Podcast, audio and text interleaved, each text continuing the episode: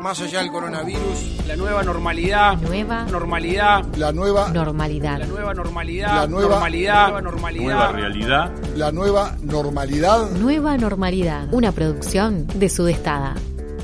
¿Y de qué vamos a hablar hoy? Muchas gracias por la pregunta. la vida de frontera. La idea de que el contagio por coronavirus estaba bajo control en todo el país se vio alterada este fin de semana luego de la aparición de dos fallecidos y más de 30 casos positivos en la ciudad de Rivera. La primera señal de alarma apareció el sábado 23 de mayo en un escenario dramático, totalmente diferente, inédito. y el encargado de anunciar el nuevo escenario fue el director departamental de salud, Carlos Sarries. Tenemos ocho nuevos casos de COVID positivo para la ciudad con dos fallecimientos. Y tenemos que abocarnos al estudio de todos los contactos de estos nuevos ocho casos. La situación crítica que enfrenta Brasil lo ubica como el segundo país del planeta en número de casos positivos de coronavirus porque O número de mortes por coronavírus no Brasil subiu para 23.473 nesta segunda-feira. y llevó a que el tema de la frontera estuviera planteado en varias conferencias en las semanas previas. Durante la conferencia con medios del interior, el 4 de mayo, un periodista de Rivera le preguntó al presidente Luis Lacalle Pou Pero en esta frontera, ¿de qué manera podemos trabajar?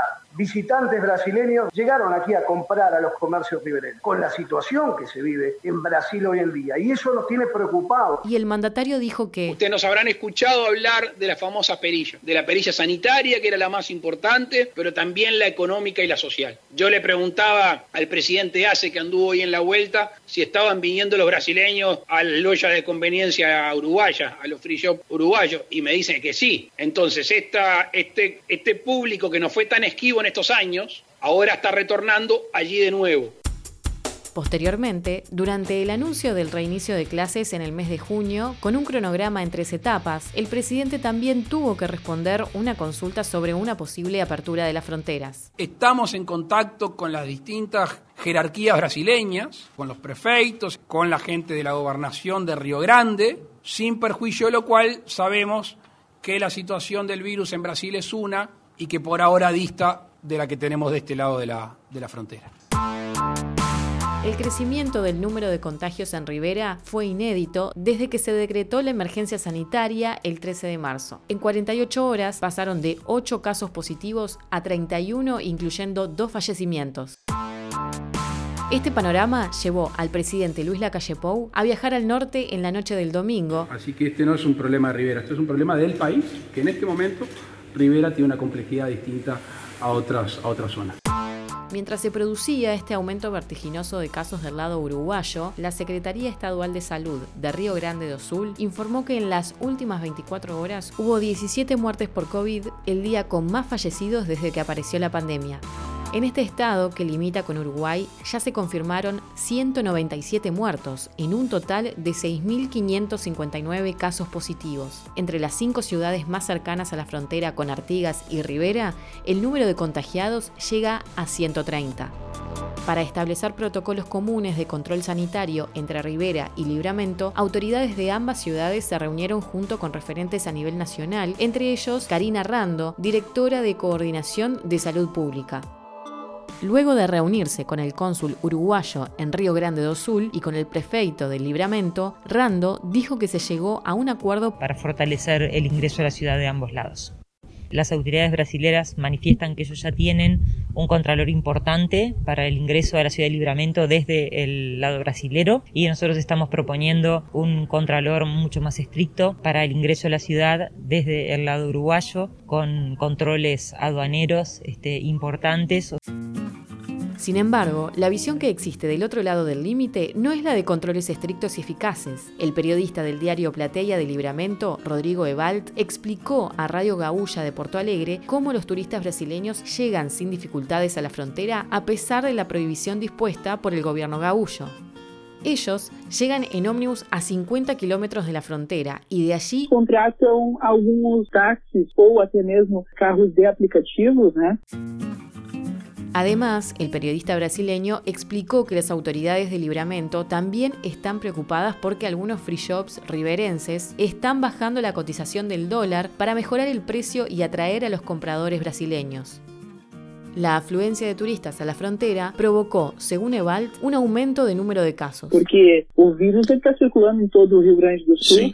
E não se sabe se pessoas infectadas estão vindo para a fronteira ou não. En el último fin de semana, los contagios en ambos lados superaron los 60 casos positivos. Vem crescendo. Livramento e agora à noite a prefeitura emitiu mais um novo comunicado dizendo que tem, foram para 36 casos. E o que está causando bastante preocupação é Rivera, né? Ou seja, só a fronteira da paz, dos dois lados da fronteira, tem mais de 60 casos confirmados nas últimas 24 horas. La complejidad de la situación fronteriza también fue señalada por el director departamental de salud, Carlos Sarries, dijo que de los 200.000 habitantes que viven a ambos lados del límite, somos responsables de la salud no solo de Rivera, sino de, la frontera, de los dos departamentos, y no son 100.000 habitantes, sino que son 200.000 habitantes, en una zona de frontera que tiene unas características muy especiales, en la cual nosotros podemos incidir en Rivera, pero tenemos una línea, una frontera en la cual tenemos otros 100.000 habitantes en los cuales no podemos incidir, ahí tienen autoridades y tienen referentes en la salud, entonces nosotros nos tenemos que comunicar, alinearnos, planificar y acompasar todo ese tipo de medidas que no es fácil. Elaborarlas, instrumentarlas, llevarlas adelante y hacer que se cumplan. Todo ese proceso no es fácil. Respecto a la diseminación de casos en el territorio riverense, Sarrias dijo que hasta el sábado se había confirmado que se estaban dispersando a lo largo de la línea fronteriza y anunció la realización de unos 50 hisopados a los contactos directos de los ocho casos registrados el sábado. Al regreso de Rivera, la calle visitó al expresidente Tabaré Vázquez en su domicilio. Vine a, conversar sobre el, plan estratégico que, nos hizo llegar. Para combatir la pandemia. Me pareció oportuno discutir un plan que tiene temas que estamos de, acuerdo sobre la salida de, la epidemia, ocuparme o preocuparme por, su estado, por su salud. Esto salimos entre todos, así que me pareció oportuno venir a conversar con el, con el expresidente. El presidente manifestó además su deseo de que las medidas tomadas en Rivera sirvan para que no haya una propagación mayor de casos. La virulencia, la potencia de, cómo se encuentra el virus allá, eso es preocupante y esperemos que las medidas que hoy propusimos, conjuntamente con otras que se estaban tomando, y esperemos la coordinación con, Brasil que sea efectiva, poder de alguna manera encapsular ese contagio y con el distanciamiento físico y con alguna otra medida en Rivera que los contagios no sean muchos. Ustedes saben lo que está pasando en el norte del país, la preocupación por los focos. El riesgo potencial está.